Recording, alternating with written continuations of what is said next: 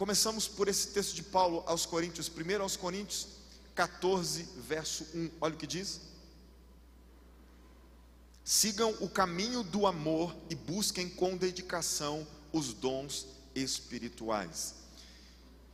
É, que o amor seja o maior alvo. Repete isso comigo: que o amor seja o maior alvo. Olha esse texto de Jesus, Marcos capítulo 12, do verso 30 ao 31. Olha o que ele disse: Ame o Senhor, o seu Deus, de todo o seu coração. Volta lá um pouquinho. Ame o Senhor, o seu Deus, de todo o seu coração, de toda a sua alma, de todo o seu entendimento e de todas as suas forças. Olha, o mandamento. Ame o Senhor teu Deus de todo o seu coração, de toda a sua alma, de todo o seu entendimento, de todas as suas, as suas forças. É, o segundo é esse: ame o seu próximo como a si mesmo. Não existe mandamento maior do que estes. Amém? Diga comigo: mandamento. É simples compreender o que é um mandamento. Amém? Outro texto de Paulo aos Coríntios, 1 aos Coríntios 16, 14 tudo o que vocês fizerem seja feito com amor. Você sabe qual é a raiz grega aqui dessa palavra tudo? Ela tem um mistério. Quando Paulo escreve aqui tudo, a raiz dela significa tudo. Tudo. Tudo o que você fizer, faça com amor. Sabe por quê? Às vezes a gente fica nessa paranoia, né? Ah, não, pastor, deve ter alguma, algum mistério aí por trás. Esse tudo aí não deve ser assim, tudo mesmo. Paulo deve estar falando, porque assim, tem algumas coisas que não dá para. Não, não, não. Ah, olha a direção. Tudo o que vocês fizerem, seja feito com amor.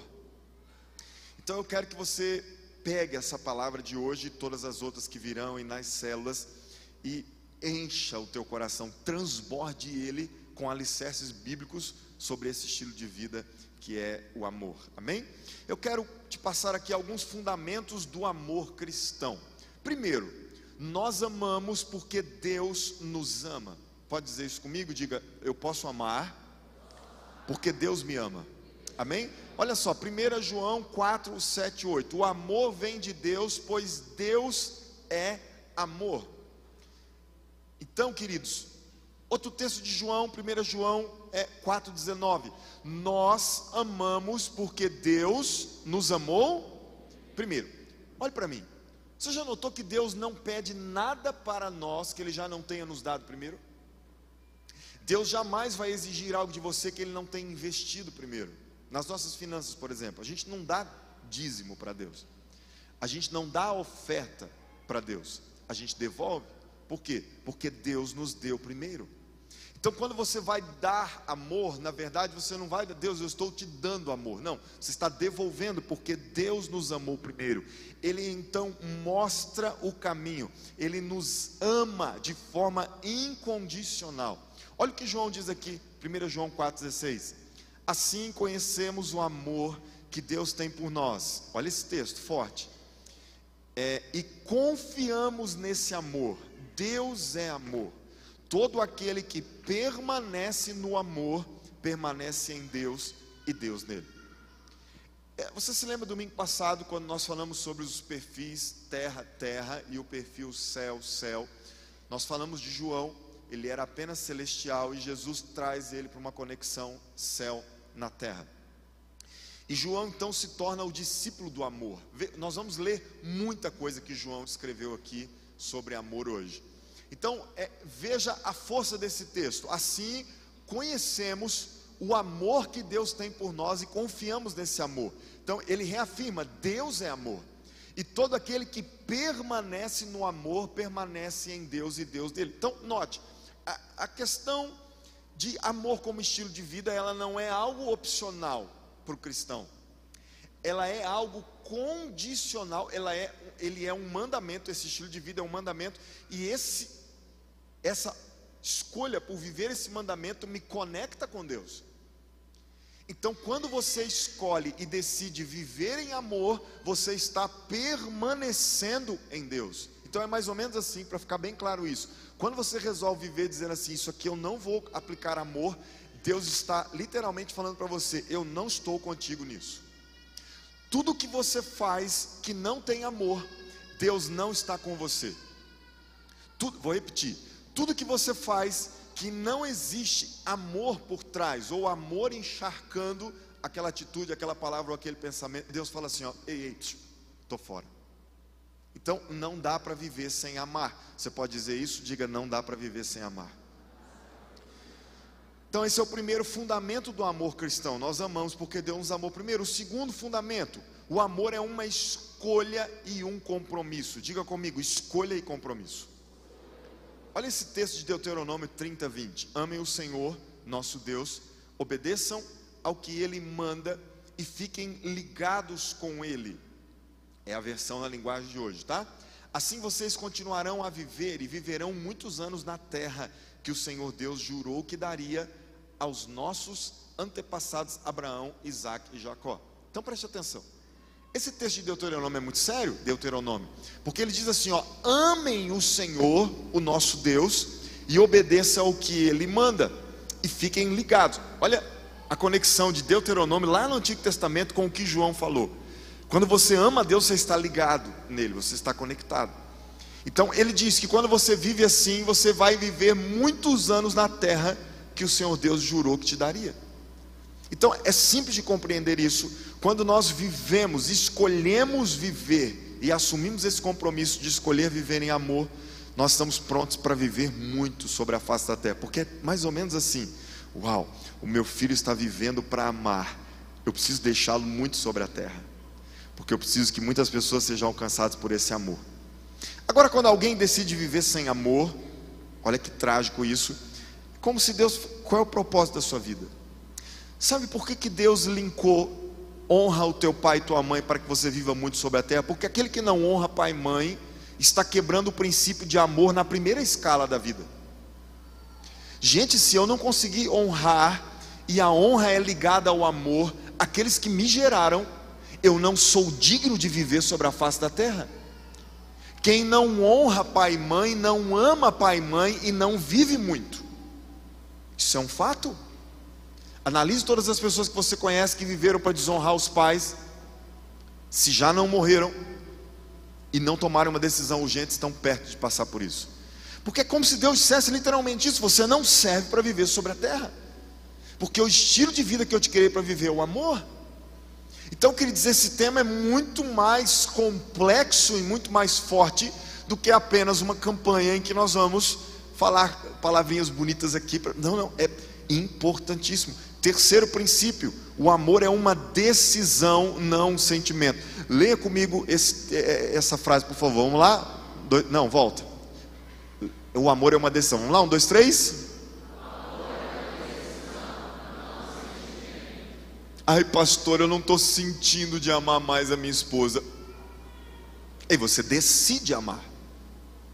Sabe, Perdão. Quando eu vou aconselhar alguns casais que eles dizem assim, um, um dos dois, perdão, é, pastor, eu, eu, acho que eu, que eu quero largar da minha esposa. Ou a esposa fala, pastor, eu não quero ficar mais com esse homem. Por quê? Porque o amor acabou. Isso não existe. Amor não acaba. Porque amor não é sentimento. O que acaba é sentimento. Amor é decisão. Eu decido te amar e pronto. Deus decidiu assim nos amar. Já pensou se Jesus fosse morrer na cruz e falasse, gente, eu vou morrer por aqueles que vale a pena, viu? Eu não teria sido alcançado. Mais alguém? Ah, vocês aqui são outra história, outro nível. Mas eu não seria. Eu não seria alcançado, gente. Sabe, mas Jesus decidiu me amar. Daniel, você não vale nada, mas eu gosto de você. Parece que tem até uma música assim. Nem conheço, gente, mas veio aqui assim um um sopro maligno, deve ser. Daniel, você não vale nada, mas eu resolvi te amar. Vive isso então, sabe? Então a gente decide amar, sabe? Amor não é, ai, eu, eu vou, eu vou, pastor, será que eu vou sentir de amar mais alguém nessa série? Não, você vai aprender a decidir amar pessoas. Olha o texto de 1 João aí, filhinhos, vai lá, não amemos de palavra nem de boca, mas em ação e em. Ei, deixa eu te falar uma coisa, igreja. O mundo está cansado de ler em camisetas assim, ó. Jesus te ama e eu também. Ei, as pessoas aí fora estão cansadas em ver escrito atrás de carros: Jesus te ama e eu também. Então, por quê? Porque não basta escrever numa camiseta. Olha o que João está falando. Ei, filhinhos, ele é até carinhoso, né? o que queria matar todo mundo com fogo, olha o que é o céu na terra. Filhinhos, não amemos de palavra e nem da boca para fora, mas em ação e em verdade. Por isso que amor é uma decisão. Quarto, amor é uma habilidade intencional. Olha o texto de Timóteo, seja diligente nessas coisas. Dedique-se inteiramente a elas, para que todos vejam o seu progresso. Então você precisa amar como uma habilidade que tem intenção. E você vai descobrir qual é essa intenção. Quinto, o amor é um hábito espiritual. É, aos Hebreus 13, 1. Continuem a amar uns aos outros como irmãos em Cristo. Diga comigo, continuem a amar. Ah, o que, que o escritor diz aqui? Continuem. Isso ele está falando de torne amar um hábito. O que é um hábito? É aquilo que a gente faz todos os dias. Você tem o hábito de escovar os dentes, sim ou não? Parece que eu ouvi um não. Se é do teu lado essa pessoa que falou não, quando eu falar assim, ó, fale algo para o irmão, você já faz assim, tá? Tinha uma pessoa que tinha um mau hálito tão grande que ela foi falar para o irmão, falou assim, paz, o irmão falou, hum, peidou? Falou, o quê? Peidou de novo? Sabe, tem gente que peida pela boca. Desculpa, gente. Tem nada a ver com o assunto. Mas você não sofre disso, amém? Tem balinha lá na nossa lanchonete. Glória a Deus, aleluia. Isso é complicado, né, gente? Quando você está do lado de alguém que ele tira um house e te oferece, já viu? Você, você dá uma viradinha assim, desfaz. Agora, quando você sente o próprio bafo, é porque você está morrendo. Porque a gente a, a, acaba acostumando quando é assim, mais ou menos. Mas quando você chega a sentir, filho. Sabe, então se você deixa de praticar esse hábito, não pode. Sabe, não tem como deixar de praticar o hábito de higiene bucal, por exemplo. Então, o que, que a palavra está dizendo? Crie o hábito de amar. Ame continuamente. Sabe, igreja, não dá para amar só no domingo e na segunda sair cuspindo ódio.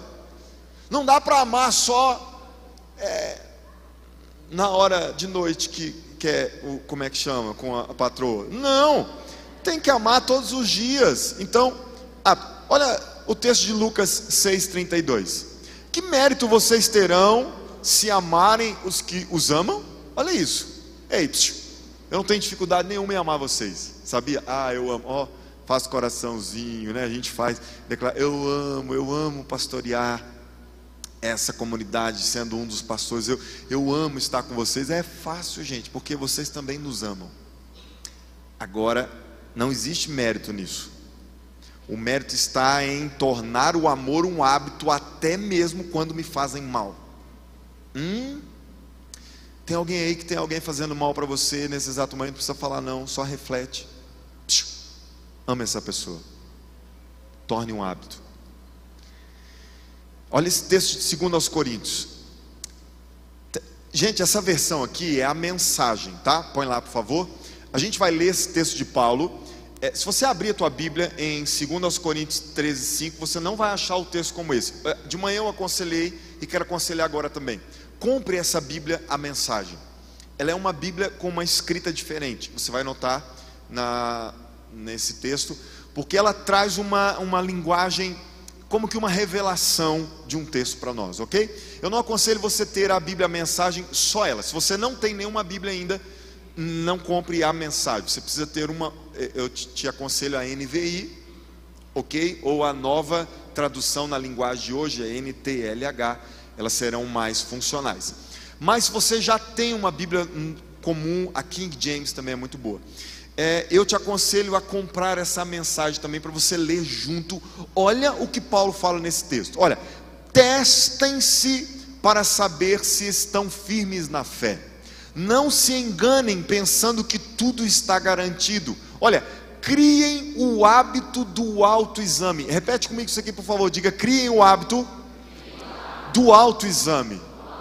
Hum, agora ele termina. Vocês precisam de evidências de primeira mão, não apenas de ouvir dizer que Jesus Cristo está em vocês. Façam o teste. Se o resultado não for bom, tomem alguma providência.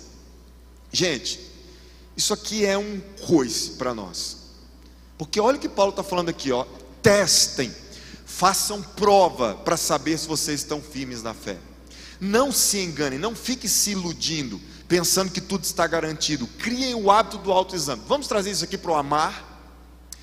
Eu já compartilhei isso com vocês e quero repetir porque o tema agora é propício. Não existe confirmação de amor verdadeiro apenas pela, pelo pronunci, pronunciamento da parte que diz que ama. Vou repetir. Eu não posso comprovar se um amor é real apenas pela minha palavra. Exemplo claro.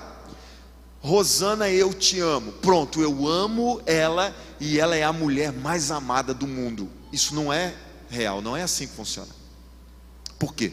Porque só tem como ser comprovado, ser batido o carimbo se existe amor verdadeiro da minha pessoa para com ela, segundo o relato dela. É a parte amada que tem que dizer se realmente se sente. Sabe, então não basta você dizer assim, ó Deus, eu te amo, tá? Te amo, te amo. Já fiz a outra, né? não. Eu te amo, Deus, Deus, eu te amo. Aí Deus está assim, ó, hum, ama mesmo? Será? Sabe, tá cheio de marido que fala todo dia para a mulher que ama, tá cheio de mulher que fala todo dia para o marido que ama, pai que fala para os filhos que amam, mas é a parte amada que tem que bater o carimbo e dizer tem amor mesmo. Senão, não tem. É o que Paulo está dizendo. Façam o teste. Sabe, então qual é a melhor forma de você saber se a tua mulher te ama? Ei, me ajuda, homem. Vocês já captaram, vocês não são bobos. Qual é a forma de você saber se a tua, se, se, se a tua mulher se sente amada por você? Qual é a forma? Hã? Pergunte para ela. Não, não faz agora não, por favor. Porque pode dar ruim aí, a gente estraga o culto, né? Ei, mulher, você quer saber mesmo para o maridão se ele se sente amado? Pergunte para ele. Mas faz em casa, tá? Por favor, deixa para vocês discutirem essa relação lá. Aqui não é lugar para isso, ok? Mas é bom, de vez em quando você falar assim, amor, você se sente amada? Mas se você perguntar isso, você precisa estar preparado para ouvir. Ai, ai, ai. Isso é autoexame. Sabe, pergunte para Deus se ele se sente amado. Deus, eu estou te amando, Pai. E ele vai te responder na palavra. Então, se você notar que o resultado não for bom, olha o que Paulo diz: tome alguma providência. Mais alguém precisa tomar providências aí hoje, amém? Eu preciso tomar providência, eu preciso melhorar o meu amor para com Deus. Então, vamos fazer esse autoexame. Isso é muito importante. Então vou te dar algumas dicas, olha só, para você crescer e se tornar ótimo em relacionamentos. Quem quer se tornar aí top 5 nos relacionamentos? Top 1, né? Top 5 não. Ó, você precisa aprender primeiro como Jesus fez. Essa é a primeira dica. Você precisa praticar as habilidades, você precisa desenvolver os hábitos, você precisa aprender a servir as pessoas, você precisa confiar em Deus para te ajudar. Amém? Então, o amor que eu preciso, essa palavra de hoje, o, tema dela, da, da primeira da série, é o amor que eu preciso. Diga, o amor que eu preciso. Sabe, eu não quero que você, enquanto estamos ouvindo aqui essas palavras que vêm de Deus, fale assim, ó, fala mesmo, Jeová. Tipo assim, para essa bênção que está aqui do meu lado. Ou a mulher diz, é isso aí, fala Jesus, é esse coração endurecido. Porque sempre que alguém fala assim, ele está querendo apontar para outro. Quando você ouvir algo aqui hoje, o que, o que você já está ouvindo, pegue para si mesmo. Diga, fala Deus, mas é comigo. Amém? Então, o amor que eu preciso. Mateus capítulo 22, olha o que Jesus disse, versos 37 ao 39. Respondeu Jesus: Ame o Senhor, o seu Deus, de todo o seu coração, de toda a sua alma e de todo o seu entendimento. Esse é o primeiro e maior mandamento. E o segundo é semelhante a esse. Qual é o segundo? Ame o seu próximo como a si mesmo. E olha o que Paulo disse aos Coríntios, 1 Coríntios 13, 4: o amor é paciente, o amor é bondoso, o amor não inveja, não se vangloria, não se orgulha. Daqui a pouco a gente vai voltar nisso. Olhe para cá. O amor que eu preciso não é um sentimento, é um mandamento. O que, que Jesus disse? Ame o Senhor teu Deus de todo o seu coração. Isso é amor vertical. Aí quando existe amor vertical, ele resulta em amor horizontal, porque eu amo a Deus sobre todas as coisas e eu amo a sua vida como eu me amo. Então, só que Jesus não está falando aqui, ó, ei, igreja, igreja que se reúne em Goiânia, pensem aí sobre o tema e se vocês acharem legal, amem-se ou amem. Não, não. Ele está mandando. Ama a Deus e ama o teu próximo. Amém? Então, amor não é sentimento, amor é mandamento. Então, o que eu preciso fazer para viver esse amor? O segredo de uma vida eficaz, principalmente no amor, é o foco. Diga comigo, foco. É, queridos, entenda, por favor, com muito carinho isso que eu vou te falar. A palavra vai apertar um pouquinho agora, mas eu coloque muito amor nisso que vai sair da minha boca para você. Você não tem tempo para fazer tudo nessa vida. Sabe, você já notou isso? o estresse, os cabelos embranquecendo ou caindo. Eu fiquei apaixonado do seu Alipe com 97 anos, que é tanto de cabelo, gente. Vocês viram? Meu Deus, tá branquinho, né? É lógico, mas que beleza. Mas ou o cabelo vai ficando branco, ou ele vai caindo, as rugas vão chegando. Por quê? Porque a gente está numa loucura de tentar fazer tudo que aparece na nossa frente e a gente não está conseguindo. E você já notou. Mas preste atenção já que você não consegue fazer tudo que tem para ser feito, ou que você acha que deve ser feito, é, você precisa ter tempo e focar naquilo que você foi chamado por Deus para fazer. Porque a maioria das pessoas estão desperdiçando as suas vidas é, ao ficar dando importância a coisas que são secundárias. Sabe, você às vezes está alucinado, alucinada a tentar fazer tantas outras coisas que fogem de um padrão de algo primeiro que Deus te pediu. Amem. Amem a Deus e amem o seu próximo. As outras coisas são outras coisas. Tem um exemplo que eu gosto muito de dar: o patrão saiu de manhã cedo e ele é, recebe a Marinette. Tem alguma Marinette aqui hoje? Se tiver, eu mudo o nome. Marinette? Não? Não. E aí a Marinette chega para trabalhar, a secretária do lar, o patrão fala assim: Marinette, a gente recebeu alguns amigos ontem à noite aqui e a louça está toda suja aqui na pia. E você sabe que nós temos pavor de louça suja. Isso reúne baratas, isso dá mau cheiro na casa. E eu preciso que você, eu te dou uma função hoje, Marinette, lave toda essa louça, por favor. Ok? Tchau. Patrão saiu, bateu a porta, a Marinette saiu igual uma doida, já foi na sala, ligou o som lá. E dali ela viu a sala bagunçada e ela arrumou as almofadas no sofá. Ela viu que o tapete da sala estava sujo. Ela pegou o aspirador, aspirou o tapete. Dali ela sentiu um cheirinho meio ruim. Ela foi para o banheiro, viu que nossa, o banheiro estava ruim. Ela lavou, lavou tudo, deixou o banheiro limpo limpinho, brilhando. Dali ela já deu uma olhada no quarto do patrão, estava as roupas, as gravatas bagunçadas. Ela arrumou o guarda-roupa, ela arrumou a cama, ela passou para o quarto dos meninos. Ela foi, foi, foi. Deu cinco horas da tarde. O patrão abre a porta. Qual é o primeiro lugar que ele olha? a louça em cima da pia. E ela ainda estava lá. O que, que ele faz? Marinete! Ela vem igual uma louca, com o cabelo sim, sabe, bandeirão. É, tem, é o cabelo bandido, já viu? Ou ele está preso ou ele está armado. Mas tem uns, uns bandidos, cabelo bandido aí, poderosos, né? São bonitos. Mas o dela não estava. E ela veio igual uma louca, toda suada, toda fedendo. E ela, o que foi, senhor? Suando. Marinete, você não fez o que eu te pedi? Ela, meu senhor, mas olha aqui o que eu fiz. Olha, essa, essa sala aqui estava horrível. Esse tapete, meu Deus do céu.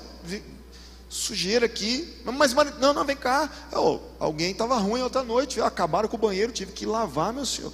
Lavei o banheiro, esfreguei com, com aqui ao chão. E, mas Marinete, não, arrumei as gravatas do senhor e tal, arrumei o quarto e tal, arrumei, fiz, fiz, fiz, fiz. Quando ela terminou de dar a lista de coisas que ela fez, o patrão falou: Marinete, tudo isso que você fez era importante, mas o que eu te pedi, a única coisa que eu te pedi era a mais importante. Então, todo esse restante que você fez foi inútil, porque você não lavou a louça.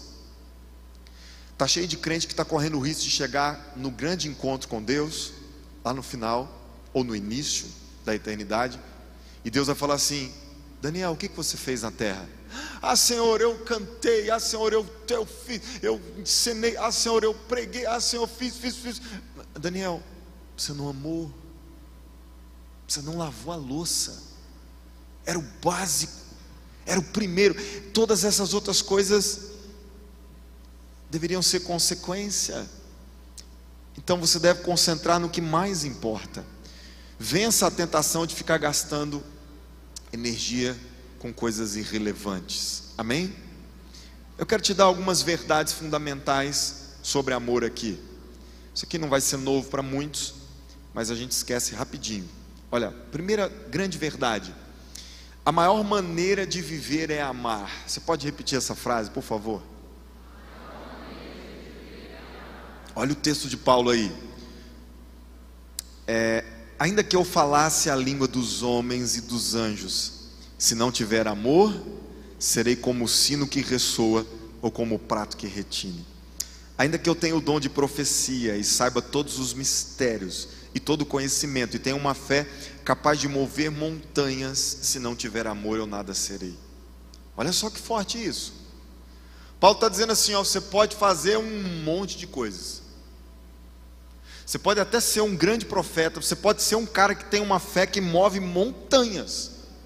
Mas se não tiver amor, chegou no fim, você não foi nada. Hum, hum.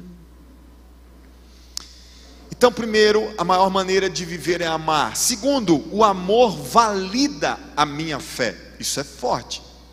Olha o texto aí de 1 João 4,20. Se alguém afirmar, eu amo a Deus, mas odiar o seu irmão é mentiroso, pois quem não ama o seu irmão a quem vê, não pode amar a Deus a quem não vê. Preste atenção. O amor torna real, ele valida a sua fé. Você não tem como dizer que tem fé, que serve a Deus, que Deus, tu és tudo para mim, eu estou ligado contigo, se não tiver amor.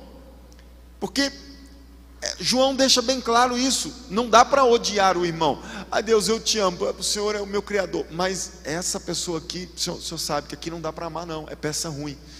Sabe, é, é mentira, porque Deus a gente não vê, então se eu não consigo amar o meu irmão que vejo, sabe, essa questão de validar a fé, olha um exemplo prático. Toda vez que você vai entrar num condomínio fechado ou em um, é, em um prédio, um condomínio de prédio, você precisa provar que você é quem você diz ser, não é verdade? Por exemplo, um condomínio de, fechado de casas. Você chega na portaria e eles pedem a sua documentação. E você então mostra, está lá, carteira de habilitação, que é o que a gente usa a maioria das vezes. E aí você coloca, está lá a tua foto. A pessoa que mora lá dentro já falou, Daniel Zimmermann vai chegar aí. Então você entrega o documento com o nome, a tua foto, e você precisa provar quem que você é, quem você diz ser. E isso é tão sério que alguns condomínios, se a tua carteira de habilitação estiver vencida, você não entra. Sabe, é tipo assim, quase que um absurdo, né? Porque tá a tua foto ali, tá o teu nome, a pessoa lá dentro já falou, porque está vencido. Mas por quê? Isso é questão de segurança, isso é questão de validação. Então, a, o que João nos ensina é claramente que a tua fé precisa ser validada e o carimbo é o amor. Outro ponto, isso aqui é lindo, lindo, lindo de viver. O amor cobre muitos pecados. Diga graças a Deus por isso. Olha o texto de 1 Pedro 4,8 aí. Sobretudo, amem-se sinceramente uns aos outros, porque o amor perdoa muitíssimos pecados. Olhe para mim. Sabe, uma igreja que não vive amor, ela não se perdoa. Ela não tolera o pecado alheio. Sabe, quando alguém erra do lado, ela quer logo matar. É uma igreja legalista, é uma igreja que não tem Deus. Não é uma igreja que vive segundo os padrões celestiais.